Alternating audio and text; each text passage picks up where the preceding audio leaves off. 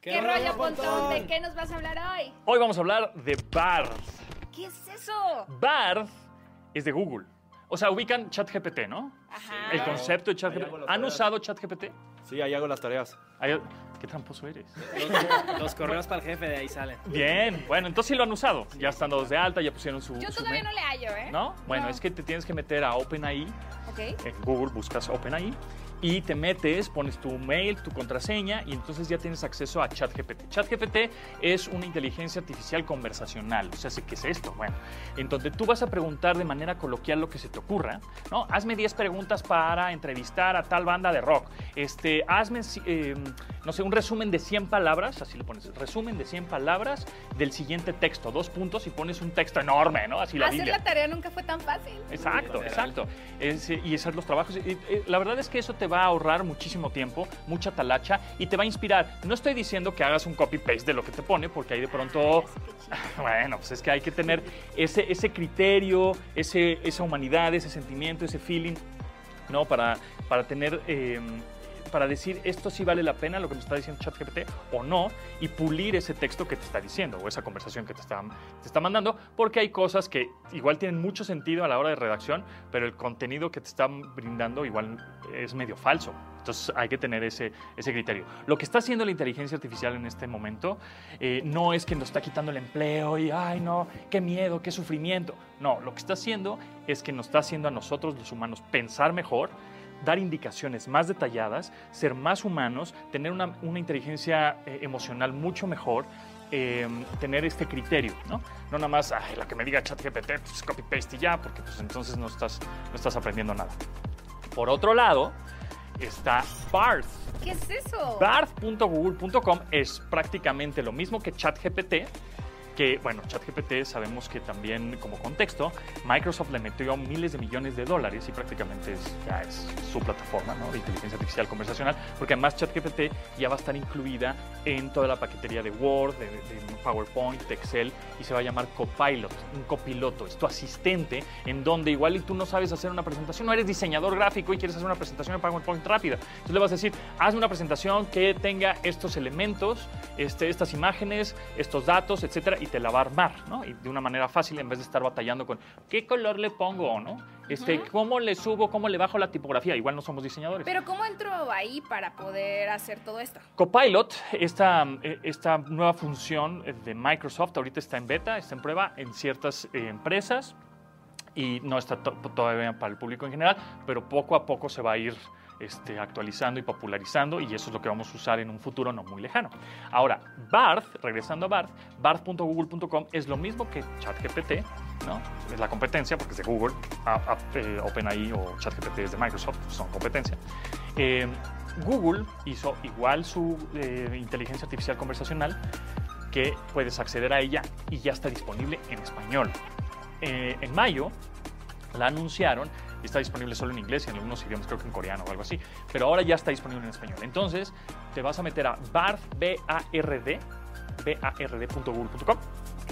eh, pones igual, ingresas con tu contraseña y tu, y tu usuario de Google, tu Gmail pues, y vas a empezar a utilizar Bard. ¿Es Le- gratis? Es gratis, es correcto. Oye, Pontón, y tenemos acá una duda. Eh, ¿Estos programas estarán en WhatsApp? Porque hace, hace no mucho vimos que había un, un nuevo programa que se llamaba Lucia, Ajá. que era de inteligencia artificial, donde tú en WhatsApp tenías guardado como contacto a Lucía y le Ajá. podías preguntar lo que fuera y te contestaba. No sabemos si esto es de Google o, de- o- o- o quién está detrás de, de este contacto, pero... Son, ajá, son desarrolladores este, externos que eh, suben chatbots. Estos chatbots son justamente eh, contactos que puedes tener en Facebook Messenger, en Telegram, en WhatsApp, en donde tú le puedes preguntar a tu contacto, sabes que no es un humano, sabes que es una máquina, pero te va a, conve- co- co- este, te va a contestar de una manera lo más humano posible, lo más entendible posible. Entonces tú le vas a preguntar cosas desde WhatsApp o desde Telegram, en Facebook, como si fuera un Google y te va a responder. Entonces esos son desarrollos que hacen terceras personas, o sea, igual no lo hace Google, igual no lo hace Microsoft, pero lo hacen otras, otros desarrolladores y suben este tipo de chatbots en WhatsApp o en páginas de internet, ¿no? ¿No les ha pasado que se meten en una página de internet, alguna aseguradora, y entonces les aparece, hola, soy un chatbot, o, o Sí. proveedor de servicio de telefonía, y entonces ahí tú puedes estar este, chateando, y ya si te resuelve el problema el chatbot, pues ya no tuviste que pasar a un humano. Pero si tienes un- algo mucho más específico que preguntar, bueno, pues ya eh, eh, funciona como una operadora, ya te va a canalizar con un humano para que tengas este criterio. Oye, ¿crees que en algún momento se dé la posibilidad de que ChatGPT y, y, Bard también en su caso podamos tenerlo con tanta facilidad en WhatsApp para Sin resolver duda. todo? Sí, sin duda. O sea, vas a tener. Ahorita, pues para buscar cosas, te metes a google.com, ¿no? Te metes al sitio o te metes a la aplicación de Google como tal y entonces buscas cosas. Eso, la evolución del buscador, tanto de Bing.com, que es el, de- el buscador de Microsoft, como Google.com, el buscador, ya, ya no vas a buscar cosas o términos específicos y te van a salir ligas, ¿no? O URLs, le vas a dar clic y te va a mandar una página, sino ya directamente le vas a preguntar, necesito que me digas la información de tal fórmula matemática o de tal cosa medicinal, qué sé yo, lo que estés buscando, inmediatamente te, lo va, a aparecer, te va a aparecer, ¿no? O para, por, ejemplo, eh, por ejemplo, desarrolladores de software que quieren eh, hacer código, necesito el código en tal lenguaje de programación para tal. Y te va a aparecer ya el código, o sea, ya no va a tener que, puta, va a ser líneas de código. Entonces la verdad es que eso va ya definitivamente a trascender, llegó para quedarse y es algo que vamos a estar eh, ya cada vez más en, en nuestras manos. Yo creo que a partir del próximo año, 2024, ya. ¿Cuál es mejor, ChatGPT o Bard? Ah, buena pregunta. ¿ChatGPT o Bard? Pues mira, ChatGPT le puedes, lo he usado más y siento que me ha respondido cosas más coherentes y, mejor. Bard es que eh, es diferente porque ChatGPT, si pagas el servicio, está conectado a la web y a la base de datos y entonces te, entrega resultados inmediatos. Pero Bard, como es de Google, pues ya Google tiene una base de datos increíble y también está conectado a Internet, pero solo todo depende más bien, todo depende de cómo le preguntes y qué tan detallado está tu indicación. Entonces, por ejemplo, yo le puse a Bard hace poco, hazme un resumen de 100 palabras de una nota que hablaba de, de inteligencia artificial, que eso igual lo podemos hablar después. Es eh, como contenido explícito, chicas y chicos, Ajá. generados con inteligencia artificial. Wow. O sea, no son ellos ni ellas, son algo, pero pues lo ves y dices, ay, güey. Algo en el universo. Exacto. Caray. Entonces yo le dije a Bard, haz- Eso hazme un resumen de, ajá, hazme un, un resumen de esta nota y como que no, me dijo no, ¿no? porque como que estaba la nota medio explícita, ¿no? Había palabras más fuertes, pero ChatGPT sí me la hizo. Entonces hay que ir, yo creo que hay que utilizar los dos, los dos están buenos, ahí depende cómo, cómo los, los preguntes. Oye, Pontoni, hablando de cosas específicas, eh, yo siendo mamá, me gustaría saber si, o sea, a partir de qué edad un niño eh, o un adolescente puede utilizar estas Este- plataformas. est- estas, estas herramientas, yo creo que a partir de los niños de 13 años, que yo sé que entran en una adolescencia y también es como difícil en esa, en esa época, pero esa época en donde ya tienes que tener, tienen que tener un, un teléfono o una tablet.